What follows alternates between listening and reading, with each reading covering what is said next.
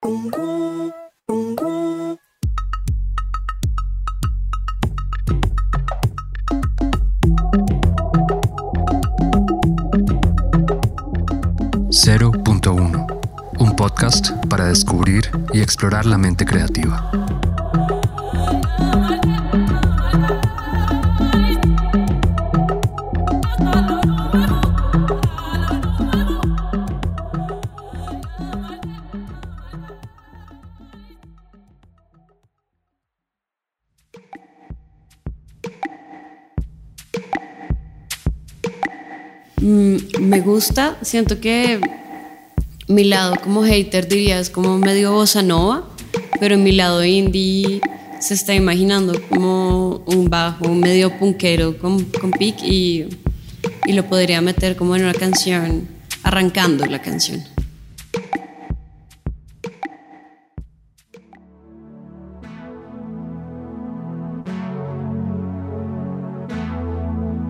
Eh, pues soy bastante fan de los sintetizadores, entonces creo que este es como medio waves, muy bonito. Eh, lo mismo, siento que sería un final muy lindo para una canción o arrancar aquí como a contar la historia.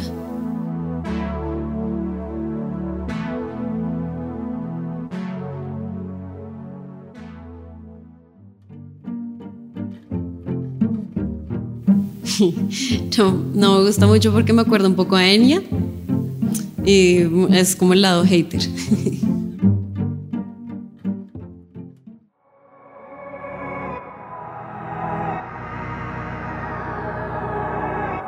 Bien, veo como Frank Ocean acá. Bacano. Me gusta. Como medio traperito.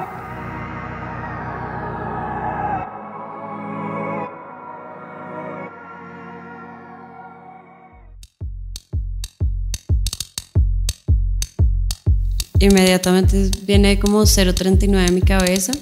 Me gusta bastante. La siento que sería una pista de una electrónica muy fiestera.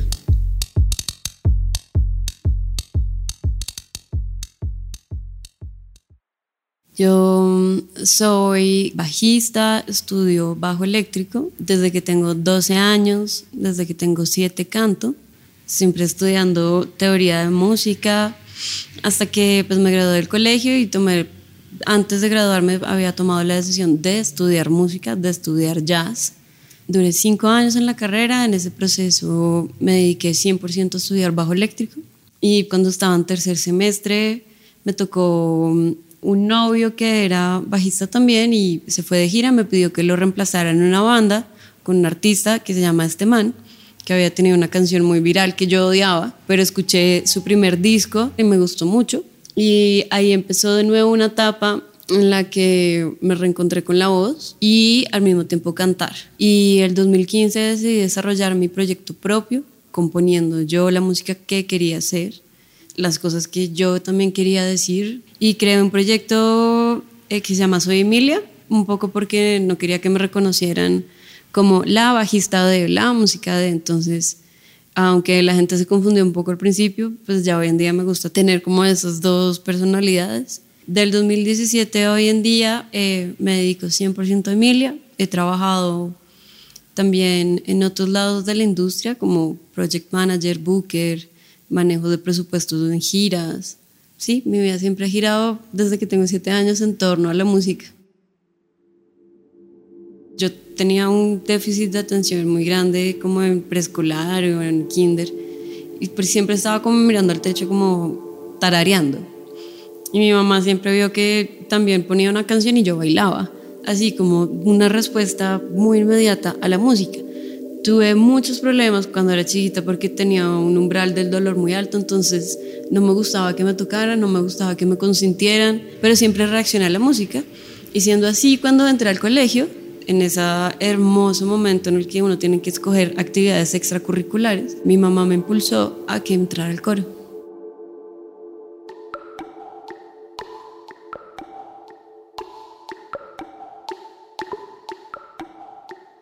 Odiaba el colegio, yo me iba muy mal porque no quería estudiar, no porque no, no entendiera, básicamente.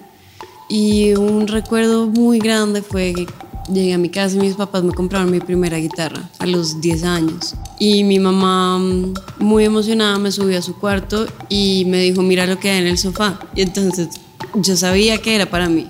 Y cuando la fui a coger, me, me paró y me dijo, ok, pero no puedes volver a perder una materia. Y ya no volví a perder una materia, no, era porque no se me da la gana. La música siempre fue muy gratificante, siempre era como, haz tus quehaceres y la música es lo tuyo.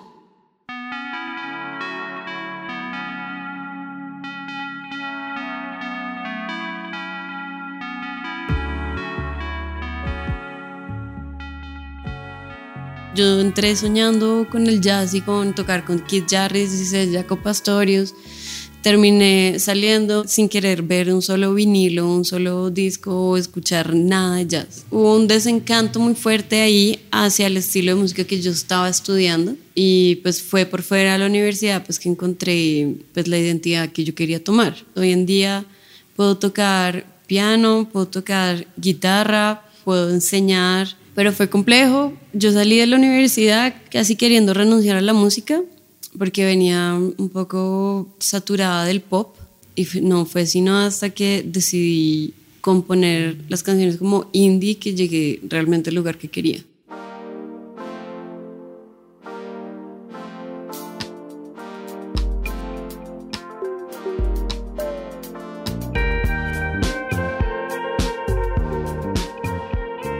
Esteban, este man, yo llegué con una mente muy moldeable, bastante moldeable. Y él, él expandió y abrió un montón mi mundo, musicalmente, en mi manera de ser. Esteban, Esteban es una, es una gran inspiración y fue un gran camino. En el desarrollo de Emilia, definitivamente los pirañas, Eblis, Mario y Pedro, Richard Blair también. Y um, pues aunque yo no la, no la conocía, miraba muchísimo su música. Hoy en día pues estoy muy feliz de poder estar componiendo con ella. Es Javiera Mena y Alex Banter no lo conozco pero también me influenció un montón. Entonces yo tenía un lado como disfrutar la música y al otro lado pues Javiera y Alex Banter tenían ese lado indie que me gustaba muchísimo, las canciones, los temas de los que hablaban y por el otro lado pues estaban, iba conociendo como a los Mirlos, ese, ese otro mundo underground que es de disfrutar la música, simplemente. También como mujer, como ganar ese lugar que a veces a un hombre intérprete le es más fácil. Lo tuve que luchar, pero al mismo tiempo me vine a dar cuenta de eso un poco más grande. Por ejemplo, yo llegaba a escenarios y ponía mi bajo y seteaba como mi amplificador, total, y de pronto el roadie que estaba ahí del lugar decidía que yo era una niña y que pues, no sabía cómo sonaba bien el bajo y me cambiaba todo. Entonces, con el tiempo fui preguntándole a amigos cómo si les pasaba esas cosas y todos como, no, a mí no, a mí no me pasa, no, cero, a mí alguien me mueve eso, yo le pego un puño, es como, verga. Entonces, con el paso de los años, con un trabajo constante y dando el 100% de lo que yo era, pues ya me reconocían los roadies, es como, ah, no, ok, ella sabe, sí, todo bien pero tomó unos años antes que dejaran de verme como la niña chiquita que no sabe ecualizar algo.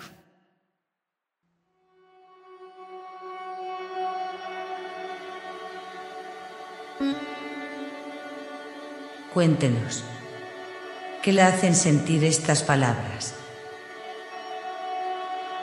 Concierto. Público. Bajo. Amor. Música. Sentimiento. Academia. Dolor. Emilia. Emilia.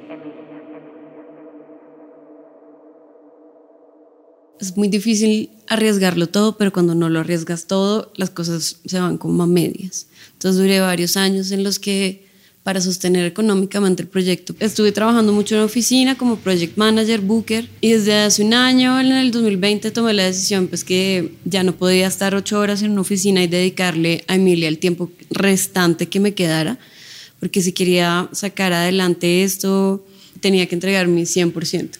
Entonces así arranqué el 2020 teniendo grandes planes como todos los tuvimos en su momento, con una pandemia, pero pues yo sabía que mi foco siempre iba a ser sacar adelante el segundo disco y en esa exploración llegó la banda. Yo primero llevé la música al estudio, después llegó la banda y cuando le puse una batería en vivo y una guitarra en vivo y yo también en vivo, el carácter fue distinto. En 2020 yo pues tenía los conciertos que hubiera tenido planeado, lo que tenía planeado, yo sabía que debía sacar adelante el segundo disco.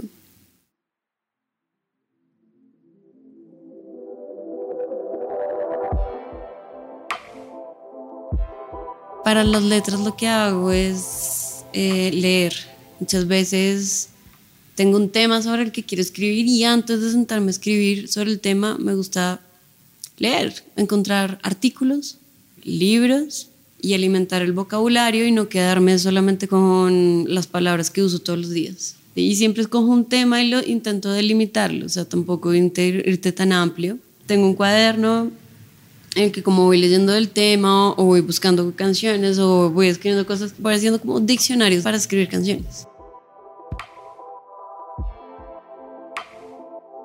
A mí me gusta mucho arrancar canciones a partir de pistas instrumentales. Escucho música instrumental, como sacar ideas, oír cosas nuevas. Un productor con el que estuve trabajando me dijo, primero, tararea y empieza como a llegar a, a, vocales y a partir de eso como que empezaba a tener más sentido la música. Ese ejercicio es muy bueno, bastante chévere como tararear las melodías y ir llegando como a los vocales y después como pones las letras. Y muchas veces cuando ya tengo una melodía tarareada y hacia dónde van las, como van las palabras, como que cojo estos diccionarios, a veces es como un rompecabezas.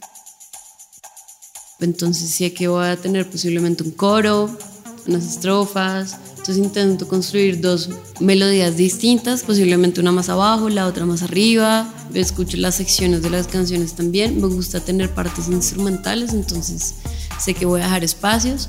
También sé que siempre evito meter mucha letra. Me gusta, me gusta repetir, pero intento basarme en eso, como tener dos secciones de melodía distintas, un tema sobre el cual escribir toda la canción y que la repetición siempre es buena. Y para eso sirven mucho los referentes, pues dejar de escuchar lo que escuchas todos los días y ir como a otro canal.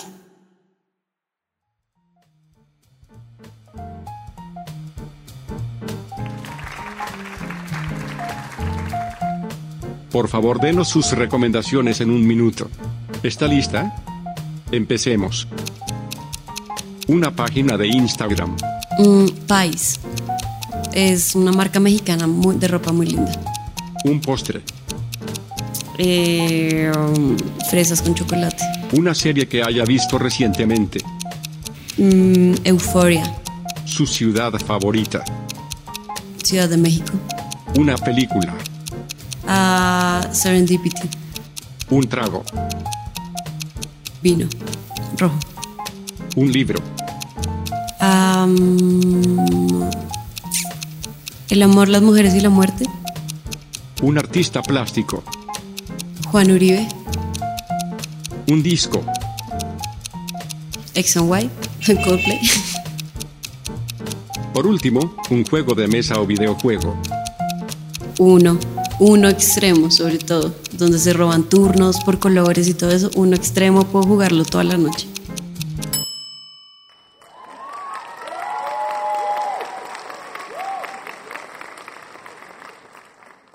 Yo soy muy buena planeando trabajo.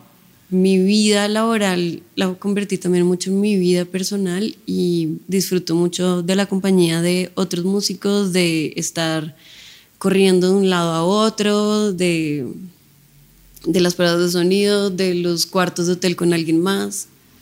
Pero cuando ya se acaba el trabajo en el año, me doy cuenta que nunca organicé nada y pues eso lleva un camino muy solo soy una persona bastante solitaria, pero que lo disfruta bastante. Y cuando, pues cuando ya no quiero estar sola, voy y busco a alguien. De hecho, escribí una canción alrededor de eso, porque hubo un año en el que no había estado hace mucho tiempo ni en el cumpleaños de mi hermana, ni de nadie, ni ta, ta, ta. Entonces llegué a Bogotá después de una gira grande y pues larga y me llamó mi hermana apenas aterrizó mi avión y me dijo, bueno, mañana tienes que venir a Bucaramanga porque tu papá está enfermo y pues posiblemente no salga de esta. Entonces ahí fue cuando yo caí como en cuenta como, uy, la gente se muere. y yo no he estado aquí. Y ese momento decidí como que cuando pudiera iba a estar más acá.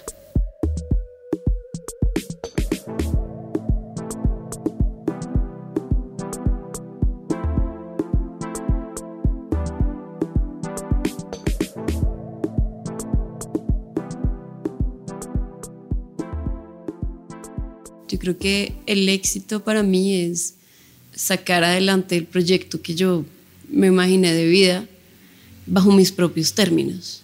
Cada vez que sientes que no, es, que no eres suficiente, casi estás ahí, pero es que te hace falta algo, esas cosas siempre me llevan y siempre me impulsan como a decir, bueno, listo, ¿qué es lo que falta? Va, voy.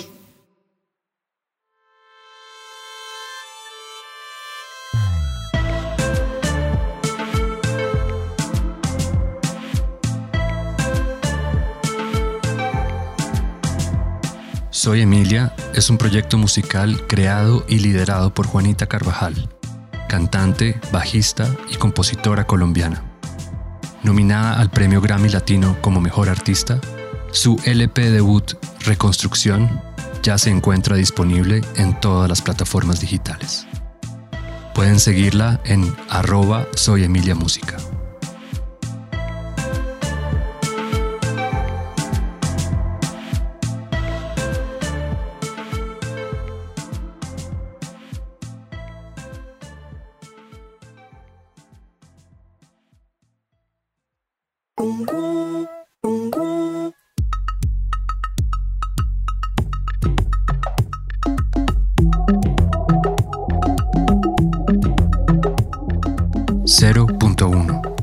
Podcast para descubrir y explorar la mente creativa.